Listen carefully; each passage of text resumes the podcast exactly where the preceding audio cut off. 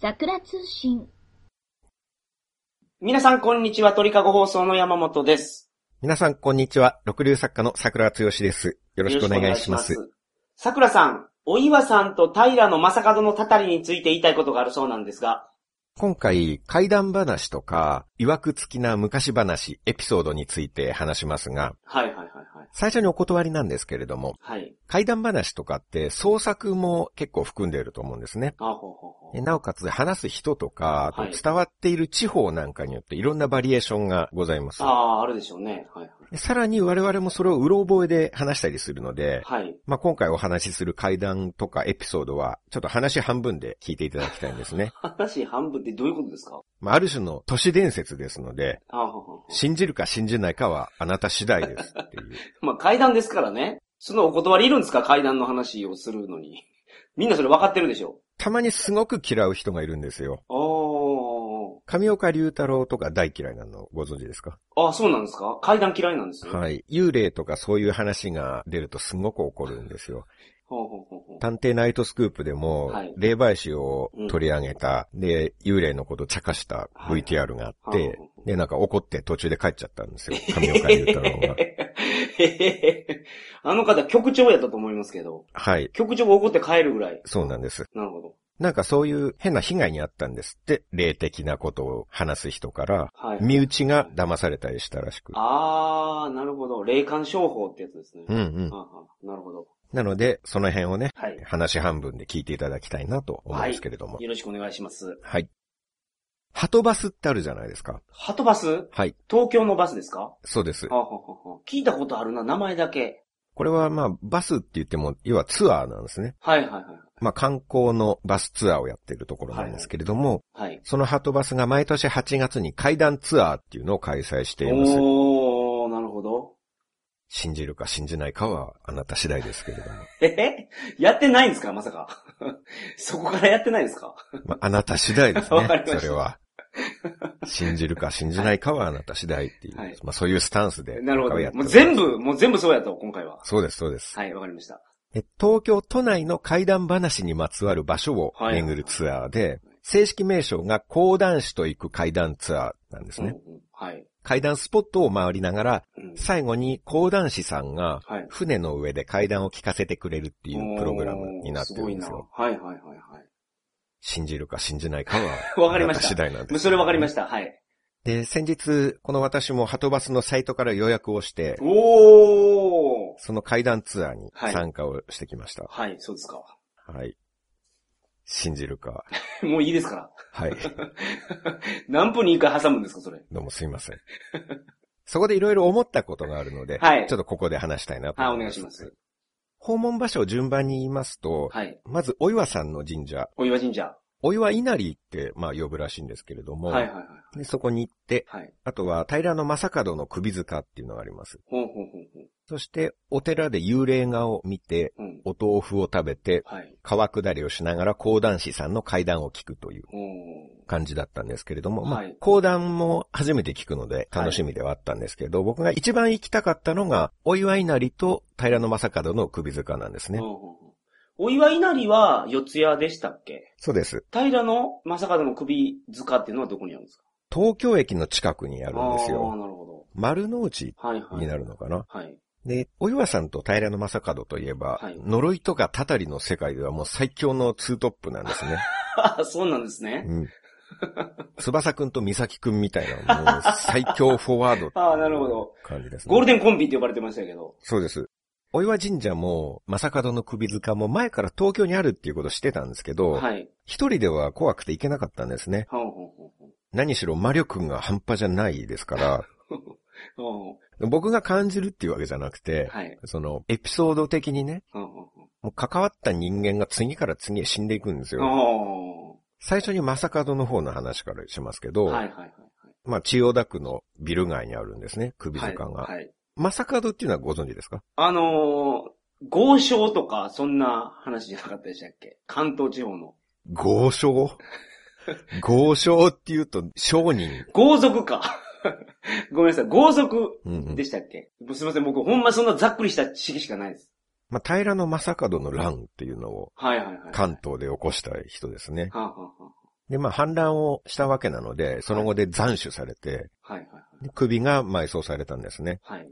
この首塚、本当にビル街にあるんで、はい。邪魔じゃないですか。うん。そのなんか、どうなってるんですか小さいお社みたいなやつがあるんですか邪魔ってこと。お社はないんですけれども、はいまあそれなりのスペースを使ってですね、はいはいはい石碑、石碑が立ってるんですよ。はで、まあビル街の真ん中にあるわけですから、開発とかするときには邪魔なんですね。あはあはあはい。でも邪魔だから取り壊したり移転しようとしたこと何度もあるんですけど、おー、なるほど。その度に人死ぬかあ、ら、すげえ。 もう動かせないっていうことになったんですよ。あ、もうやめとこうと。うん。はいはい。ブルドーザーで壊そうとしたらう、んそれがひっくり返っちゃって、はい。職人さんが死んじゃったり、ほう。で、一回は、一応壊して跡地に大倉省かなんかのビル建てたんですけど、はい。謎の病気で職員がバタバタ死んでいっえて、で、もう仕方がないからって言って、ビルをまた取り壊して首塚を元に戻したー、らしいすんですよ。ごいですね。今現在も周りのビルのオフィスは、はい。首塚の方にお尻を向けないような机の配置になってるんですって。ええ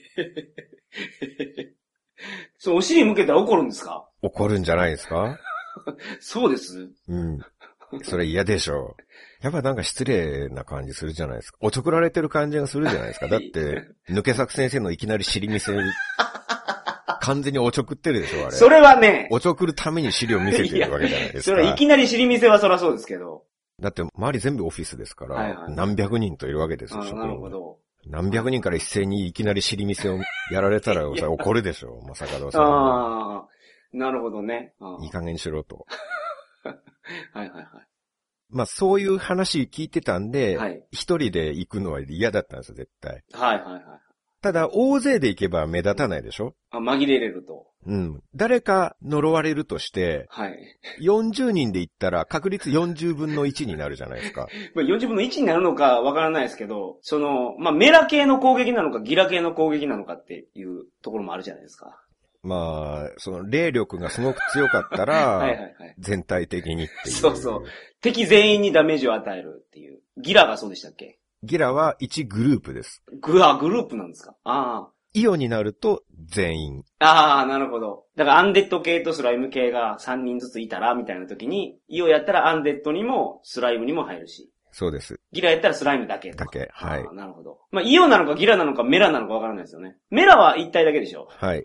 まあ我々全員人間なので、その辺だとギラで十分なん ですけれども、ああ、なるほどね。でも実際、その魔法で考えたって、はい。その範囲が広がれば広がるほど使う霊力増えるじゃないですか。あの、マジックパワーでしたっけマジックパワー。はい。 MP が、はい。だから、負担になるはずなんですよ、絶対的に。あ、向こうも。うん。ああ、なるほどね。まあ、限界はね、ありますよね。向こうも人間ですから。人間じゃないですけどね。 人間の首ですけ ど。元人間っていう点ではねい。や、 それけど、元人間も人間にしてしまうと、アンデッドとかの立場どうなるんですか、 まあ、そう、そうですね。でもほら、家庭教師と、はい。クラス40人持ってる先生と、はいはいはいどっちが一人の生徒に目をかけられますかっていう。 なる話ですほどよ。はあ、はあはあはあ、それは家庭教師ですわ。マンツーマンですから。そうですよね。40人いたらまあ、なかなかみんなに目がいかないですからね。そりゃそうですね。まあ真ん中ら辺に合わせて話しますから、すごい勉強できる子はつまんないなと思うし、うんできない子は難しいなと思ってしまいますよね。はい目が届かないんですよ。またあくさんいれば、そり向ゃこそうですかはら。いはいはい金八先生だって自分のクラスに覚醒剤打ってる生徒いるのに気づかなかったんですか らね。はいはいはい。あれほどの人でも、全員には目が届いてないんですよ。はいはいはい。なるほど。で、あとは、どっちかというと心に隙がある人がやられると思うんですね。あ、まあそれはそうかもしれないですね。ですよね。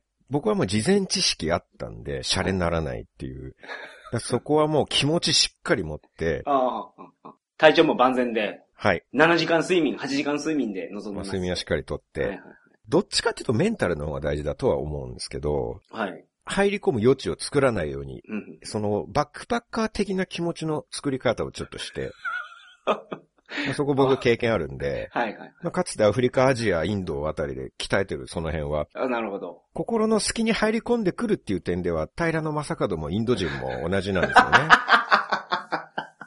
ああ、なるほど。まあ、最終的な、そのゴールは、ね、求めてるゴールは違うにせよ。その、やり口は一緒やと。そうそう、入り口としてはね。まあ、インドもなんか、Hey friend! 俺はジャパニーズが大好きなんだよかったら家に来ないかとか、はあはそこで言われて油断してしまうと、はいもういつの間にか見知らぬオフィスで監禁され て、絨毯を買うかぼったくりツアーを申し込まないと出られないっていう、そうなりますから。あ はいはいはい。もうインドは国全体が音量だらけっていう感じで、次から次へ音量が襲いかかってくるから、なるほど。だってそこでインドとかにいるときはもう、俺に近づく奴は皆殺しにしてやるっていう、最高レベルの警戒体制が必要になるんですね。はい。で、それを、まさかだの首塚でも、その警戒体制を発動してですね、はい。もう付け入り隙を与えないで、うんうん他の参加者の方たち絶対そこまでしてないでしょうから、うん、まあね、普通の方はそんなしないわけですよね。ただの観光気分ですよ、彼らは。はいはいはい。で、そしたら、まさかどとしても、まあ、誰乗ろうかなって考えてる時にね、うん俺に近づいたらぶっ殺すって、ギラギラに殺気を放っている、不気味な奴より は、まあ他の荒ビル街にこんな石碑があったのね。それにしても今日も暑いわね、なんて、のんきにうちわを仰いでいるおばちゃんとかを呪った方が、まあ向こうもリスク少なそうじゃないですか。はいはいはいはい。でも、尻見せて怒るぐらいのレベルのあれですよ。短期ですよ。だからこそそんなのんきなおばちゃんの方が腹立つんじゃないですか立ちますかねうん、今日も暑いわね、なんて言 って、舐めてきてるわけですから。ああはあはあこっちはリスペクトしてるわけですよ。相手に対して。あーあ、そういうことですね。うんいや、あなたの力はすごいと。そう、すんごい認めてるわけですよ、はいはいはこいっち。は。ああ、なるほど。それが分かったら向こうもちょっと、うんうんうん。んあいつはただ者じゃないって思うかもしれないですよ。おばちゃんの方が断然弱いですから、そっちを選ぶと思うんですよ、狙うんだら。はいはい。まあまさかのの性格とかにもよるかもしれないですよ。はい。なんか強いものを見て、オラワクワクしてきたぞとかいうああ、なるほど。タイプとかねその。サイヤ人的思考ってことですね。はいあまあ、ストリートファイター2なんかでは、俺より強い奴に会いに行くあとはかいいうはいはい。主人公の竜が言ってましたね。はい。そういうのが座右の銘のやつだったら逆効果かもしれないですけはど。いはいはい。まあ、まさかでも人の子ですからね。まあ、人やった時はね。うん、今、首ですけど。 まあでも、人の子であることにはかな変わりないですよ。いや、まあ、その首になって呪ってるなんか、その化け物も人の子なんですか 人の子でしょ、そもそも。あ、そもそも、化け物の子ではないでしょ、でも。子という点ではですよ。親が化け物なわけじゃないわけですから。あ、確かに。まあ、人の子か。今となってはもう人ではないかもしれないですけれども、はい。親は人なら人の 子です。確かに。まあ人の子としてね、弱い方を呪っておいた方が無難だなって思うと思うんですよ。なるほど。なんかギラギラしてる不気味なやつとかを呪ってしまって、万が一後で揉め事になったりしたら困りますから、ね。はいはいはい。そんなギラギラに殺気放ってるやつなんて何するかわからない。うん、うですからん。下手したら刃物出してくるかもしれない。まあ、聞かんですけどね、そんなの。いや、聞くのかな首だったら効くんじゃないですか確かにその物理的に石碑を動かしたぐらいで呪い殺したりするわけですから、うん。まあダメージがあるわけですよね、多分。それはやめろっていう。そまあそういうことですよねなわけですもんね。はいはいはい。あ、そもそもこれ、なんでここに首塚があるかっていうと、はいえっと、もっと西の方で殺されたんですよ、平野本当政子では。はい。で、斬首されて、はい。で、そしたら首が飛んでいったんですって、故郷を目指して。ほうほうほうほうほで、この首塚の上空を首がふわふわと飛んでいっているところをう。、はい。下の方から誰かが弓矢で撃って、 すげえ。で、そしたら落ちてきたんですって。はい。当たったんですね。そうなんです。はい。で、落ちた場所を首塚にしてるんですよ。おー。思いっきり刃物効くじゃないですか、そした ら。弓矢刺さって普通に落ちてきてるんですから。はいはいはい。確かに。 鳥みたいなもんですよ。確かに。でもそうなるとね、うんだ。から向こうも争いごと嫌でしょうからね。まあそうですね。故郷へ帰る。まだチャンスを伺ってるかもしれないですけはいはいど、はいダメージ受けたら帰れなくなっちそゃういでますすからね。ね。はいはい。うんでこういう冗談を言っていい人じゃないんですよ。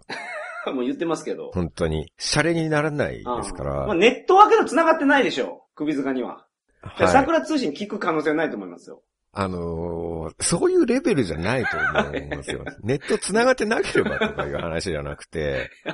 でそんなこと言うならね、はい。その、まあ、後でも言いますけど、はいお岩さんとかも演劇とかで取り上げてもはい。呪いに来るわけですよ。ああ、そうなんですか。別に彼らは感激に来ているわけじゃないですよ。はいはいはあるいはテレビ見てるわけじゃないですよ。い。でもなんか感じるんですかそう。私バカにされてるって。だから、ネットを通じて聞くわけじゃなく、この場で話しているということに対しての呪いが来るわけですよ。ああ、なるほど。はい遠隔的に。はいはい、はい。ねそう、そこまでの力がありますから、うーん。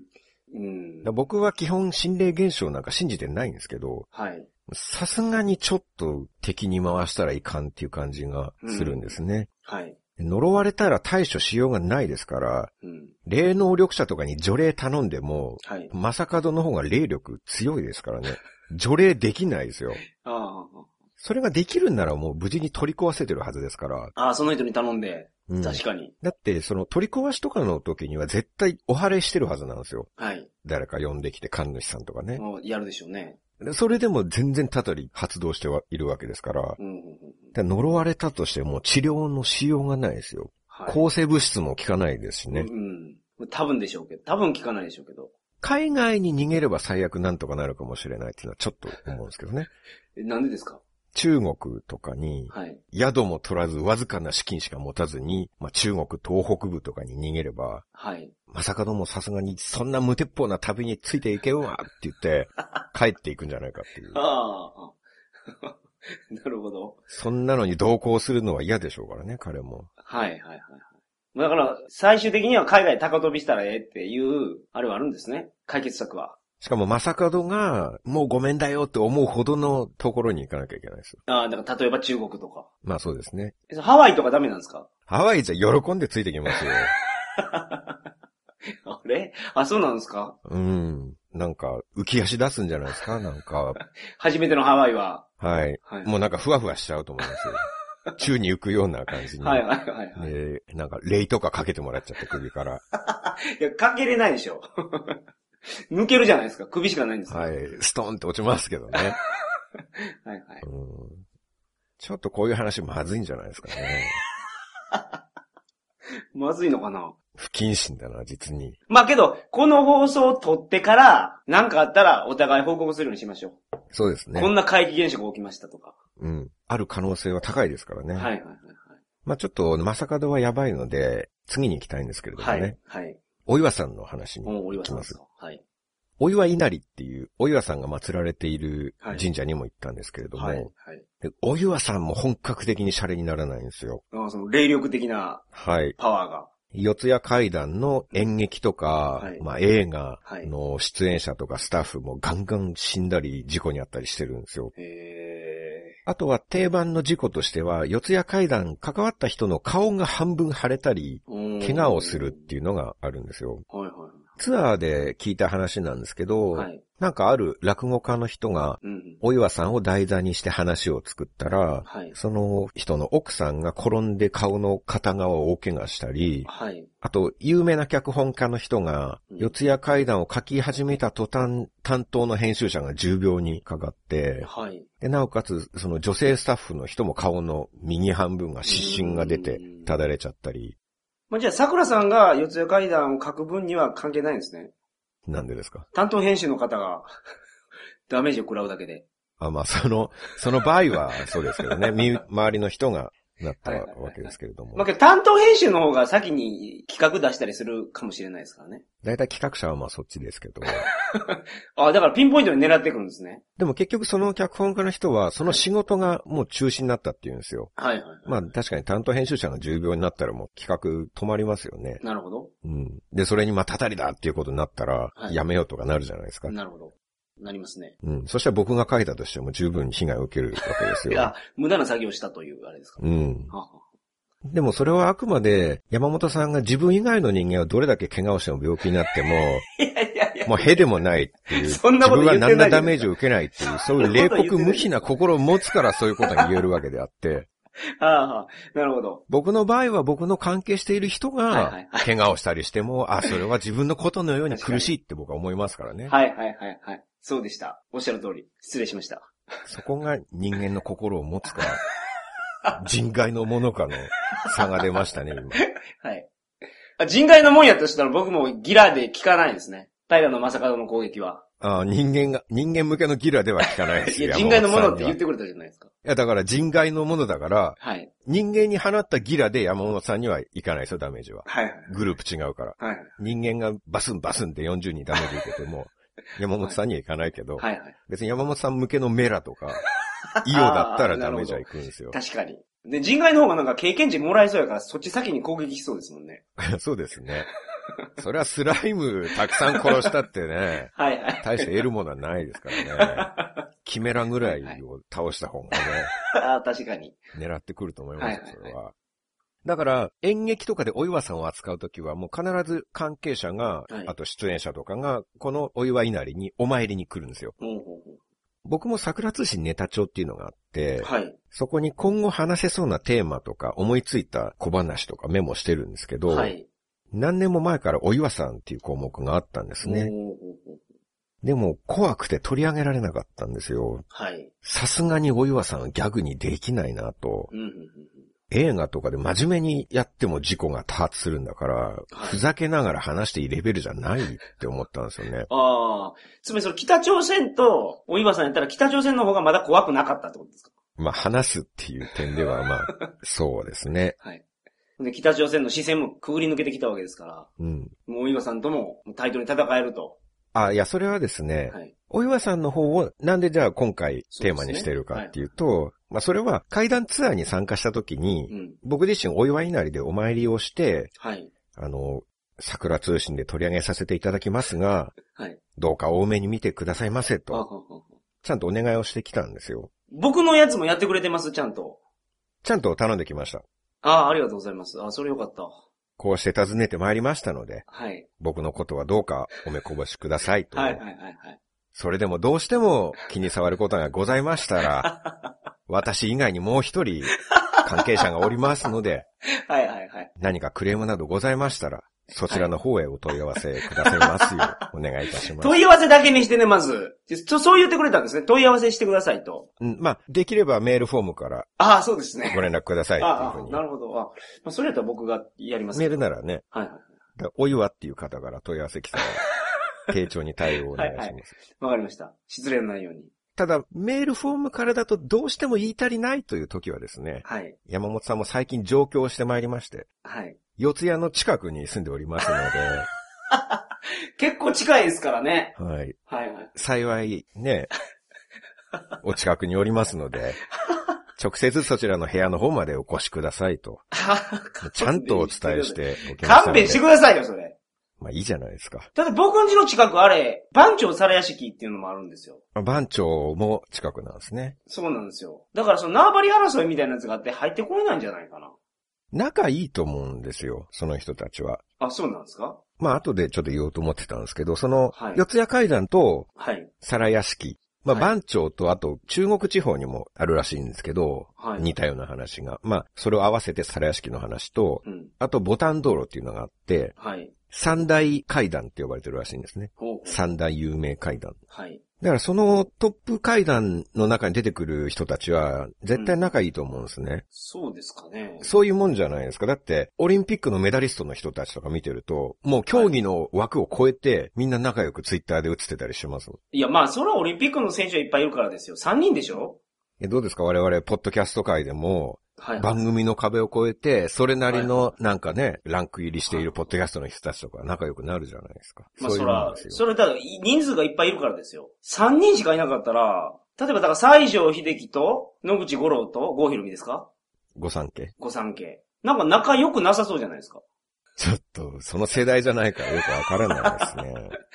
僕らの時代は吉田栄作と、加瀬大衆と、もう一人誰やったかな 小田裕二や。うん全然仲良さそうにないじゃないですか。そうですかはい。アーノルド・シャルツェネッカーと、シルベスター・スタローンなんか、すごい仲良くやってますよ、もう。あ、それ、年いってからね。確かに。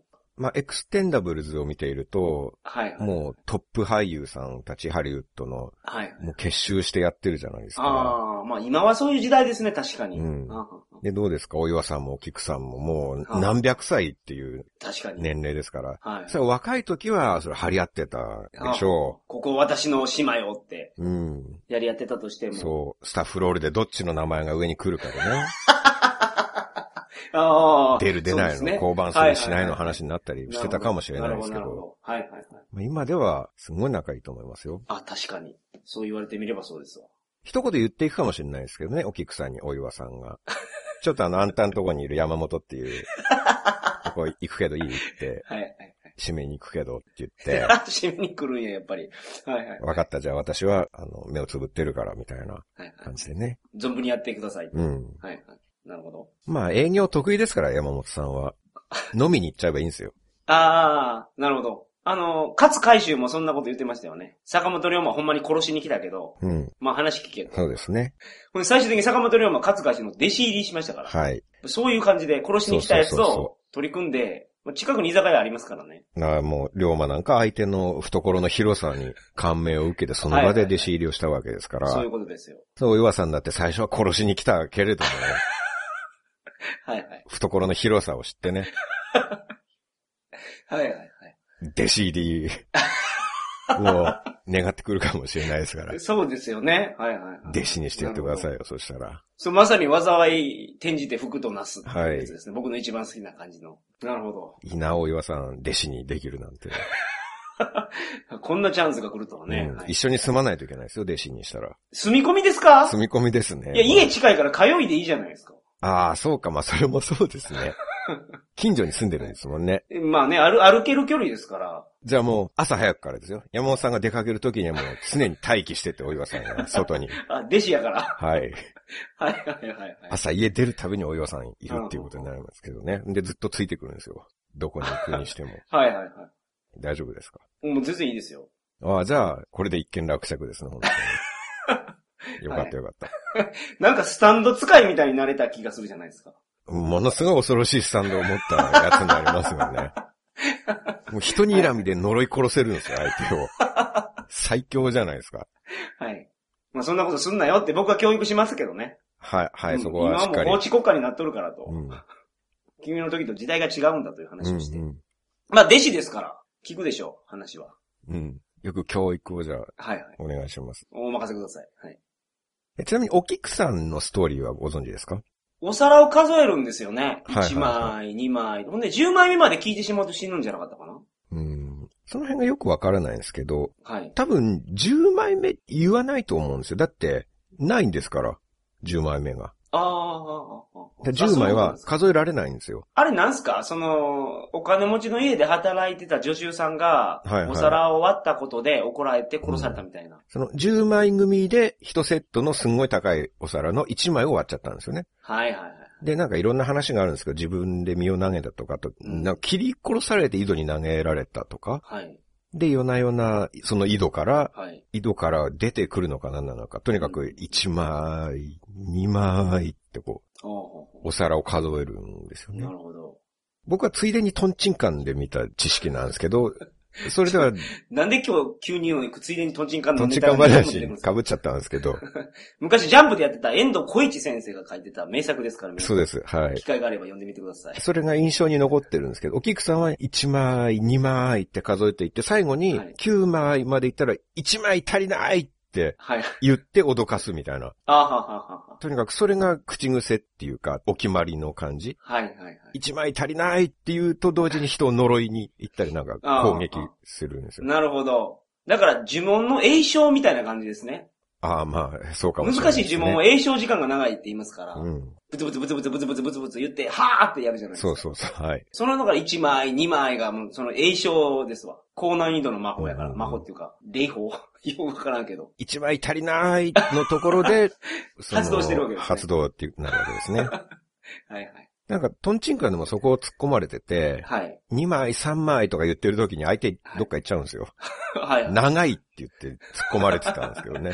はい。で、ものすごい早口で数えるようになってましたけど、そっから。ああお岩さんもなんかどういう人物なのかよくわからなかったりするんですけどね。なんかね、目が腫れてるのがお岩さんでしょはいはい、そうですね。ですよね。で、二人とも髪は長い黒髪のロング。うん。ただ、四谷階段なんかストーリーは全然わからないんですよね。ああ、そうなんですか。僕はね。はい。僕は知らないっていうだけで。うん。僕もよく考えると知らなまいあ、。知らないですよね。なんかほとんどの人混ざってたりすると思うんですよ。お菊さんとお岩さんが。四谷階段でお皿を数えると思ってる人もいますからね。ああ、なるほど。でなんでその顔が腫れてるのかも、エピソード的によくわからないんですけれどもね。 8じゃないですか。あ、蜂に刺されて腫れちゃったのか。いや、腫れるってそんなもんしかないでしょ。もうそう、そうか。でオーストラリアに僕が行ってた頃、うん。マンゴーピッキングのバイトしてる人の顔がめっちゃ腫れてましたよね。その農園で働いてる人そでうす そかうそうそう。マンゴー模擬の仕事があって。蚊に刺された。いや、マンゴーってウルシカなんですって、あれ。はいはで、めちゃめ、びっくりするぐらい顔腫れるんですよ、あれ。だからウルシかぶれっていう説もありますね。い。漆か。うん。蜂に刺されたか、マンゴー農園で働いていたいや か、マンゴー、マンゴー農園ないでしょ。 ないですか ほんと南やから。なあ、じゃあ、日本にはないですよ。はい蜂に刺された説の方が、まあ、漆はありますよね、漆塗りが。漆か、鉢でしょうね。漆か蜂で腫れたんですね。はい。まあ、今やったら直せるんじゃないですか。うん。 この平成の世の中であれば。まあ、それ今だったらそうですけれどもね。高須クリニックとかもありますしね、今やったら。え、でも、当時だって、かぶれとか蜂刺されなんか治るんじゃないですか、すぐ。あーほっとけば。まあまあそうか、ほっとけば治りますね。うん。そんな人呪うほどのものですかね、それで。でも整形手術はないでしょ、昔は。それはないですね。今はやっぱそれがありますからね。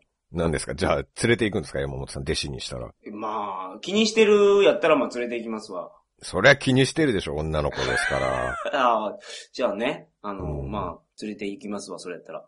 名前も気にしてると思いますよ、多分。えお岩って嫌だなってちょっと思ってると思います。 あそう、そうですか女の子ですよ、だって。ああ女の子もっでと柔らかい岩やっつがいいて。、なんか親御さんにあんまり愛されていなかった感じしますよ。うん。だって山本さん、娘さんの名前つける ときに、岩って選択肢ありましたかそれないですね。ないでしょはい。岩なんてなんか、軽んじられてるじゃないですか。うん。お菊さん可愛いですよ。まあ、菊の花。は花の名前ですもんね。いはいはい。お菊ちゃんってすごい可愛らしいじゃないですか。うん。まあまあ、そうですね。はい。ねえ。あら、お菊ちゃん、お使いに行くのって可愛らしいじゃんあー。可愛らしいでしょ可愛ら確かに。はいあら、お岩さん、お使いに行くのって、なんか怖いじゃないですか。はい。まあ、イメージ的にそうですね。うん。あと、おつゆさんっていうのが、はい。その最三大階段の一つのボタン道路っていう話のうん主人公なんですよ。それも女性ですか、じゃあ。はい、女性の幽霊ですあね。ー女性の方が強いんですかね、その霊力的なやつは。みたいですね。幽霊画を見た時もほとんど女性ですね。確かに、貞子もそうでしたねう。ん。なんか呪いの力、嫉妬の力みたいなのが強いんじゃないですか、女性の方が。あーおつゆさんは知ってますいや、全然知らないです。全然ですか。はい。なんか下駄履いてるんですよ。ほうほうほこれも僕トンチンカンで見ただけなんですけ ど、う。はいはいはい。とにかくおつゆさんは下駄履いてカランコローンってやってくるんですよ。はい。おつゆさんといえばカランコロンらしいんですよね。いや、カランコロンといえば、鬼太郎ですけどね、僕の中では。それおつゆさん怒ると思いますよ。そんなこと言ったら。おつゆさんの方が元祖、元祖カランコロンですよ、おつゆさんの方 が。まあ、でも完全に鬼太郎の方が知名度ありますけどね。後から出てきたのに、後から出てきたのに。奪われた感じですか、鬼太郎に。うん。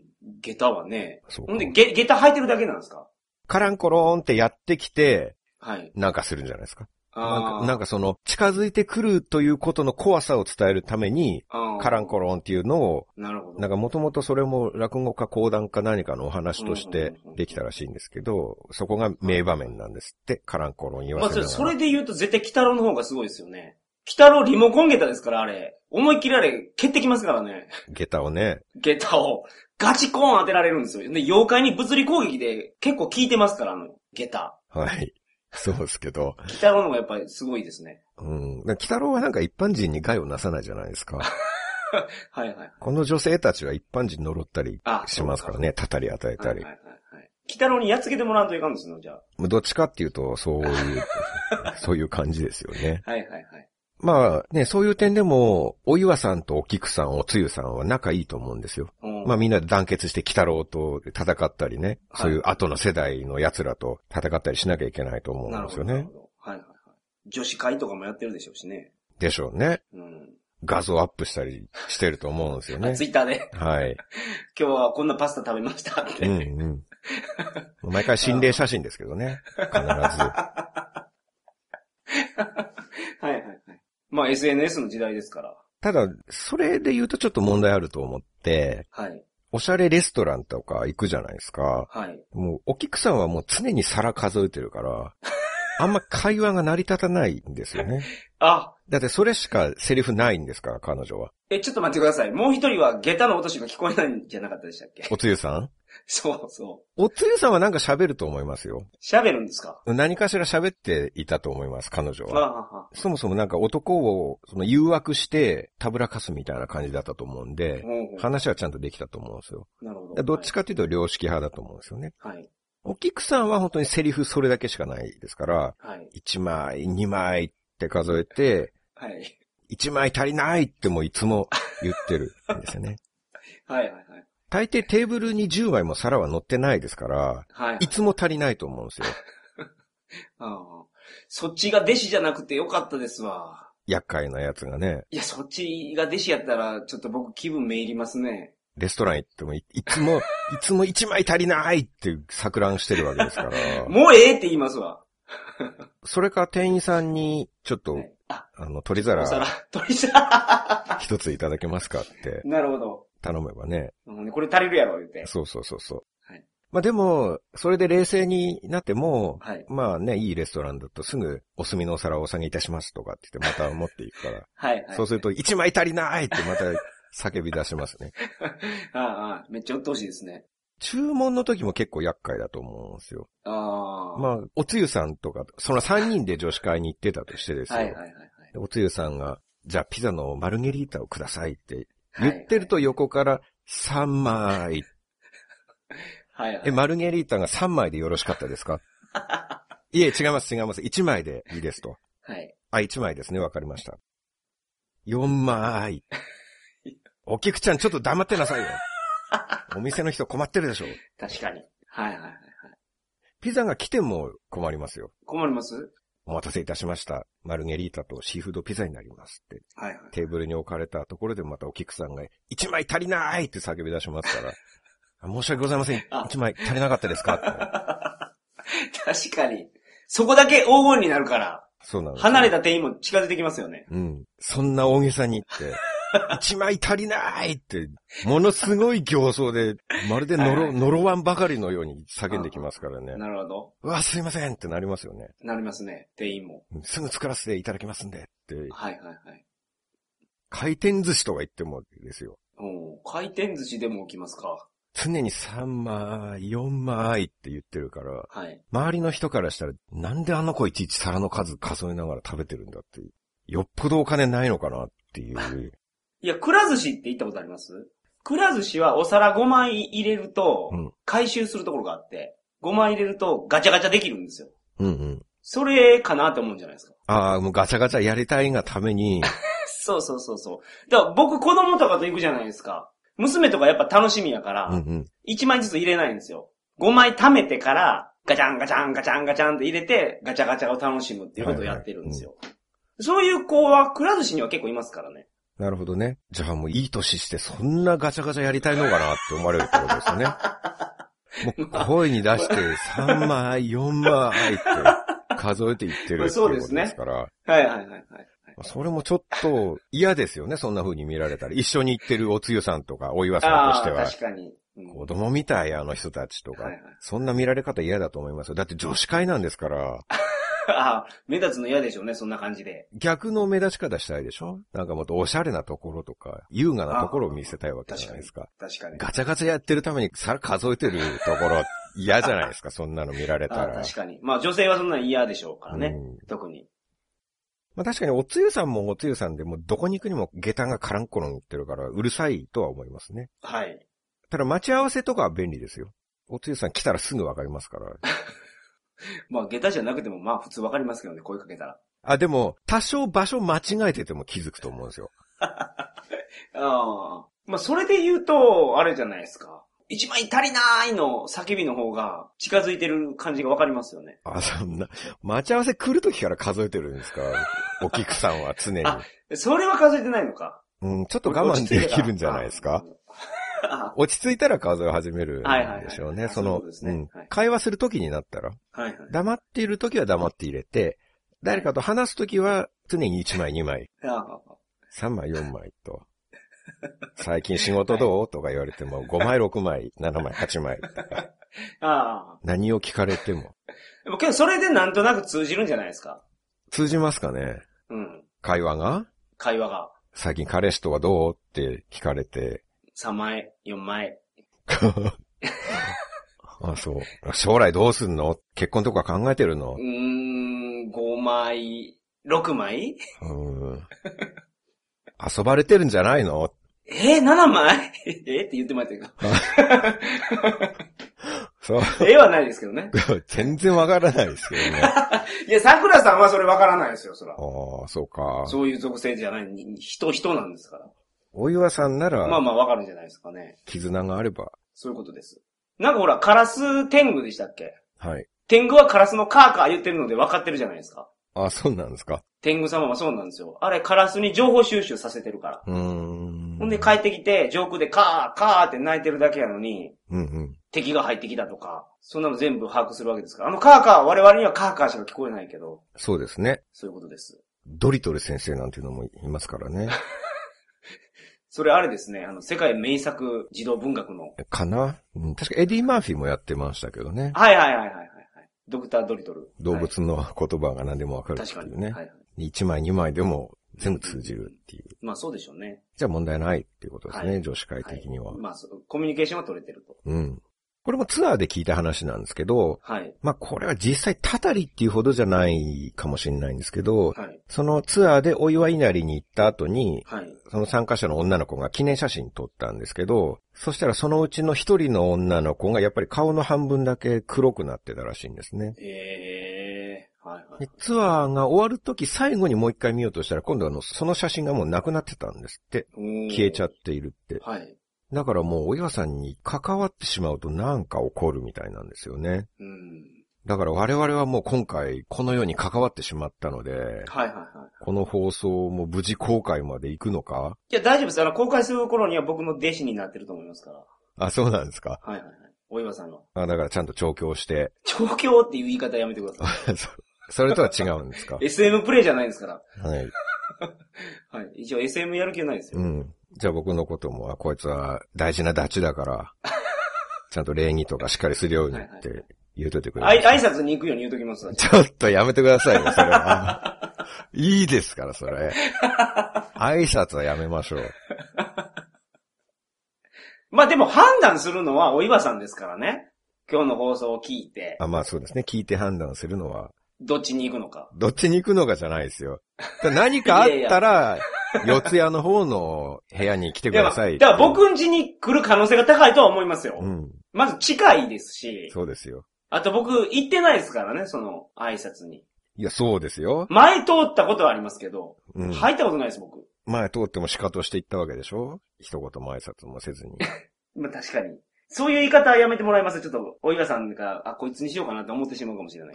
だからもう、もう言ってありますから、僕は、直に。だああ、なるほどねって、。桜通信の問い合わせ先は山本さんっていうもう役割が決まっているわけですから。まあそれもありますよ。はいはい。だからまあ僕の方に来る可能性高いですけど、わ、からないですよ。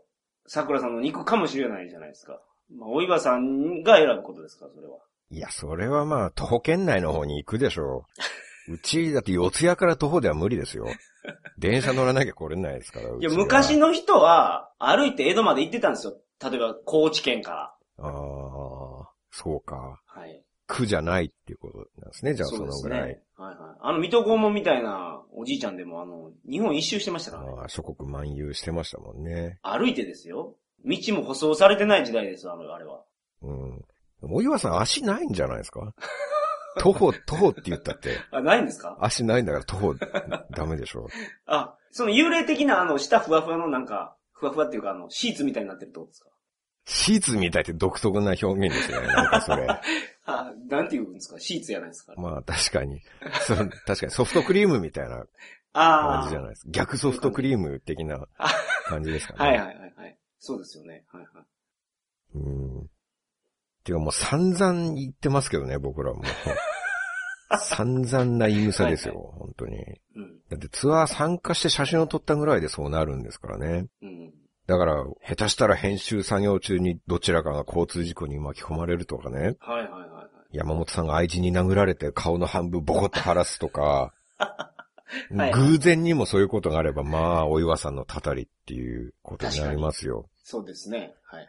あとは、サイトのトップ画像の 桜ちゃんの顔が半分だけなんかバグって、溶けたようになるとか、あそれすごいですよね。ねはえ。い。そんなこと起きたら僕もう震え上がって、すぐお岩稲荷飛んでいって土下座します よ。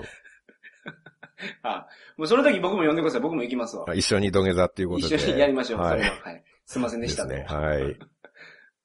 でこれ聞いてしまった皆さんもも、もしかしたら何か起こるかもしれないので、ちょっとしばらく気をつけていただきたいなと。そうですね。顔の半分怪我したり、はいはいはい。この音声のお岩さんのところだけなんか変な音が混じるとか、あもしあれば、あの、ちょっと報告をお願いしたいなと思いあ、ます。確かに確かに。はい。多分爆笑とかしてしまったら、あれやと思います。そうですね。こいつ笑って、笑ってる私のことってなうるん。不謹慎だって。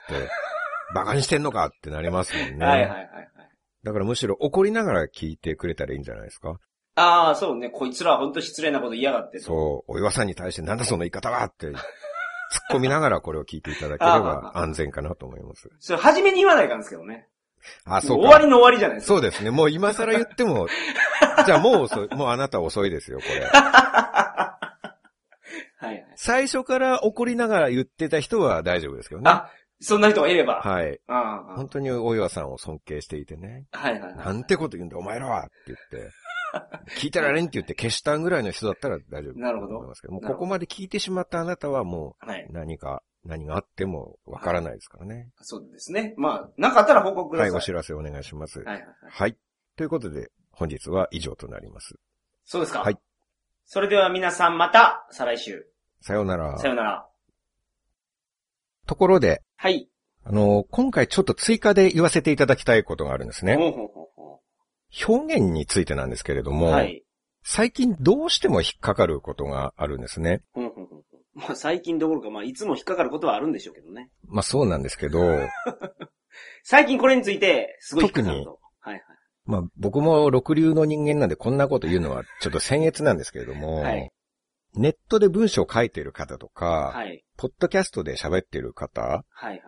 なんか皆さんまだまだ言葉とか話題のチョイスがうん。上手じゃないなって思うんで すね。よう、こんなこと言いますね、人のことを。だから僭越なんですが、と申し上げたんですけれどもね。先月って初めに言っときながらごっつい剛速球放ってくるなと思って。すごい最近特徴的なはいはい。事件っていうか出来事があっなるたほど。んですけれどはいはいはいはもい、。つい何ヶ月か前に男性アナウンサーの方がはい。医療をテーマにして書いたブログが大炎上しあてあ、ああ、ああ。で、レギュラー番組全部降板になったっていうことあったんですありねま。したね。あれは透析についてなんですけど、はいはいはい。まあ、該当の記事僕も読んだんですね。はい。で、僕の見方だと、はい。あれ、言わんとしてることは別段過激じゃないんですね。ああ、そうなんですかうん。あの方が人からかけ離れた考え方を持っているわけでは全然ないんですよ。はいはいはいはい。ただ、文章が下手すぎるんです。うん。読み手に伝える文章を書く技術がないんですよ。はい。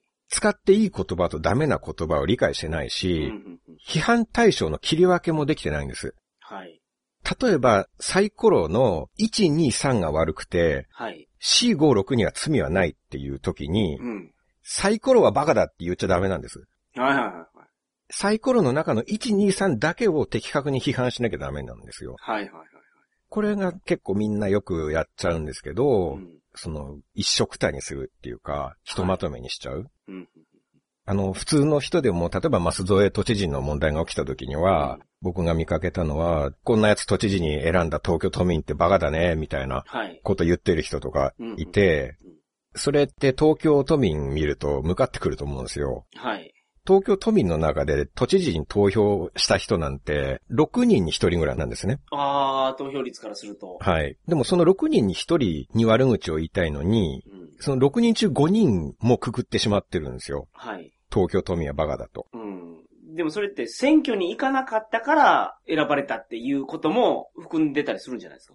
それで言うなら、さらにそこには区分けがあって、はい選挙権がある人とない人がいるんですよ。ああ、なるほど。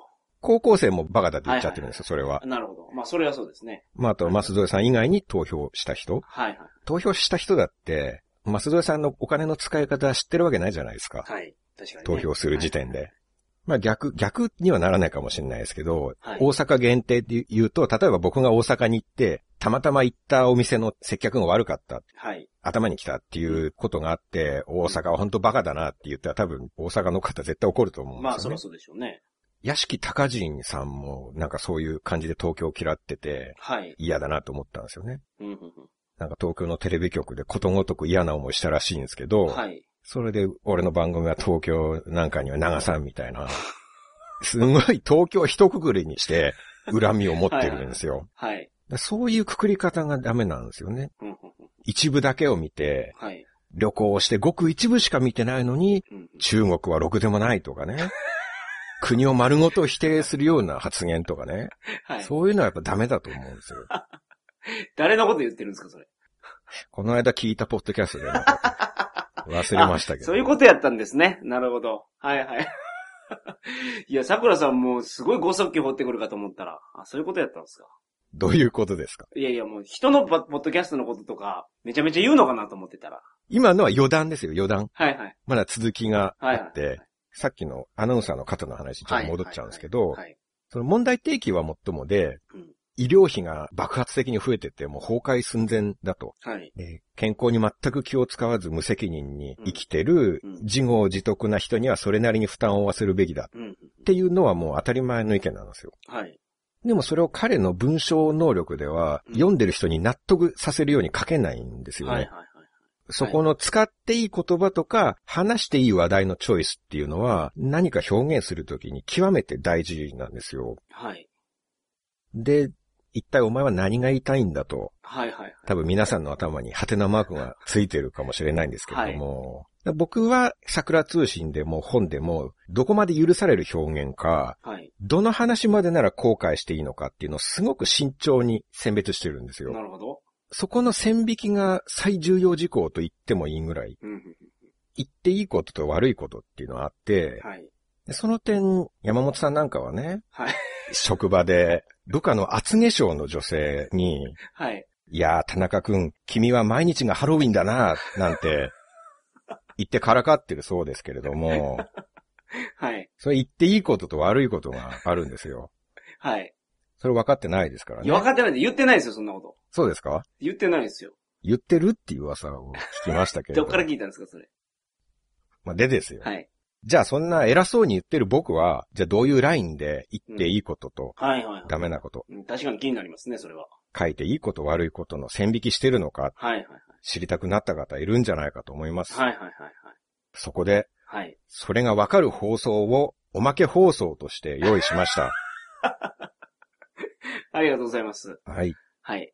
ということで、本日よりはい。過去放送プラスおまけ放送第12週を発売いたしますい。やーこれあれやったんですね。だからおまけ放送の告知やったんですね。そうなんです。あーだこーだ言いましたけれども、はい。結局過去放送12巻の発売告知だったっていう。はいはいはいはい。で、この12巻なんですけれども、えーまず第111回から第120回まで、はい。公開停止している死とか浦島太郎とか人間失格などをはいはい。含めまして10本うんうん。生音に近い圧縮前の高音質版とはいはい。通常音質版を両方つけております。はい。そして恒例の新作おまけ放送が3本つきます。はい。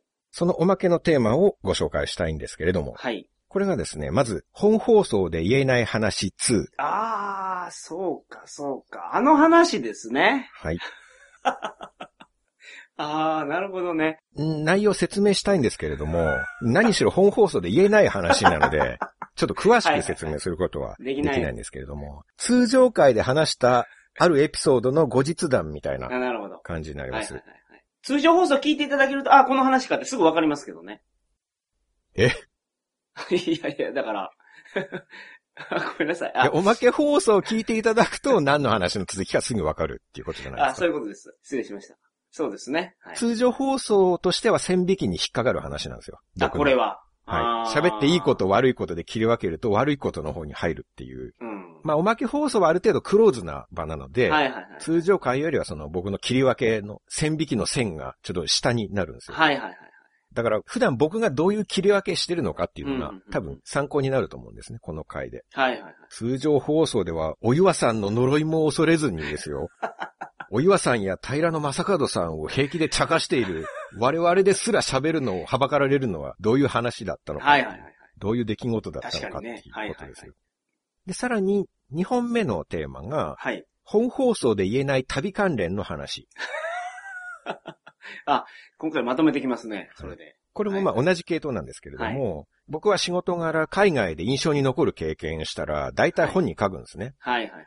あるいは桜通信で話すんですけど、うん。ただこの話はさすがに公の場ではできないなっていうはいはいはい。エピソードがいくつかあり まして、そのそうですね今まで封印していた旅先での出来事をはいはい。話してみました。はい。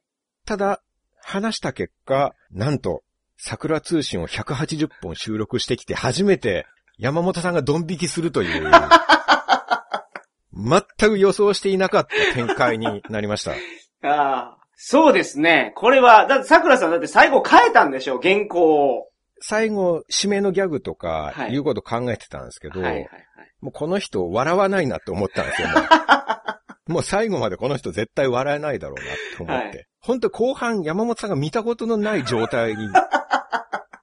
本当に山本さん泣いてるのかなっていう。いやでもそれ、話聞くとみんなそんなになると思いますけどな、あうれ。んまあ確かにね、僕の線引きで話しちゃダメなことに入ってたエピソードだだから、はいはいはい。まあ確かにそうなんですけど、それにしてもあそこまで引くような内容だったかな。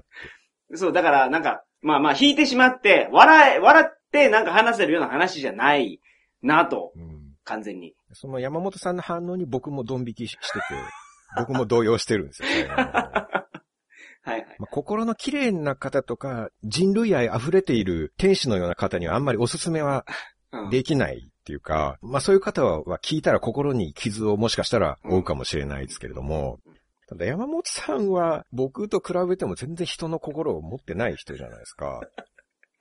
いや、そんな人があれ式の話で動揺するっていうのが、あれ一しか貫性がない。な。でまあまあ、あれ式っていうほどじゃないっていうか、僕も割とトラウマになっている出来事なんはで、いはいはいはい。うんしかし、この回を収録してみて、はい。僕は思いました。言っていい話とダメな話の線引き、うん。完全に失敗した なと。あ、これ、おまけでも言ったらいかんレベルやったんじゃないかってことですか気をつけてるつもりだったんですけど、はい実はまだまだ自分は表現の線引きできてなかったんだなって、自分のダメさ加減を思い知りましたね。ああ、人のことどうこう言えないなと。本当申し訳ないと。なるほど。すいません、最初に偉そうなことを言っちゃって。えいえいえ。という感じの2本なんですけれども。あと、おまけの3本目なんですけど、はい。これはごく普通のテーマで、はい。近代一少年の事件簿はおかしい、パート2。はいはいはいはい。これはパート1に続きまして、えー最近の近代一くんの言動がどんどんおかしくなっておりますので、うんそのおかしい点を指摘しつつ、実際に僕たちがそういう殺人現場に遭遇したら、僕らはどういう振る舞いをするだろうかっていう、それを想像してそうですね。漫画の中の彼らの行動と比較したりしてみました。はい。この話はほんまに面白かったですよ。収録してる時に。パート1より面白くなってしまいましたね、こそうれなんではす。よ。 おまけの方が面白いっていう。はい。はい。という感じの以上3本がおまけ放送となります。はい。購入は桜通信公式サイトから行いますので、はい。もうこれはもう、買ってください。ああ、そうですね。北朝鮮編は光栄なことに、初めてという方にもたくさん買っていただそきうなんまでしたすがよ、。はいはい。操作ができなかったという方は、もう僕は一人も見ておりませんので、はいはい。決して難しい操作ではありません、ね。そうなんです。やっぱたまにやっぱメールアドレスをね、間違って送ってはい。来られる方がいますから、そういう方にはツイッターで言ったり、なんかいろんなやつでつぶやいたりはしてるんですけど、はい。それでも見つからない方っていると思うんですよ。そういう方は、あの、連絡ください。僕に。僕にというか、桜通信に連絡いただいたら、うん。私、購入してとかメール送って、まだ返事がないんですよって来たら、いや、実はお待ちしてました。とうんいうことがいっぱいありますから。はい。はい。何日間申し込んだ後に連絡がなかったら、はい。催促した方がいいか。ああ、もう一週間でいいです、一週間。一週間ぐらい。はい。はい。一週間なかったらもうかなりおかしいことになってます。はい。時々1ヶ月とか待ってらっしゃる方いるいじゃならっいですしか。ゃいますね。 1ヶ月前に申し込んだんですけど、とかって言って、結局それ送ったんだけど迷惑フォルダに入ってましたとそか。うそうそうそう。そういう感じなんですそうけいうこど、ただそこまで待たなくても、そんな遅くはならないですとかもありますけど。あそら、うです。はい。最高で1週間。最高で1週間。だから1週間でなんか返事がなかったりしたら、もう連絡ください。すぐ対応できますから。はい。遅くとも1週間以内には連絡をしているはずなので、はい、それを超えて。たら山本さん宛てに、はいはい。サイトのフォームとか、ツイッまあター。ツイッターでも何でもいいですから。ははいい。。山本さんに話しかけてください。はい。ということで。よろしくお願いします。ははい。い。ということで、はい過去放送12週をぜひよろしくお願いしよまろしすく。お願いします。皆さん、今回も桜通信を聞いてくださり、ありがとうございました。それでは皆さん、明日も頑張りましょう提供は鳥かご放送でした。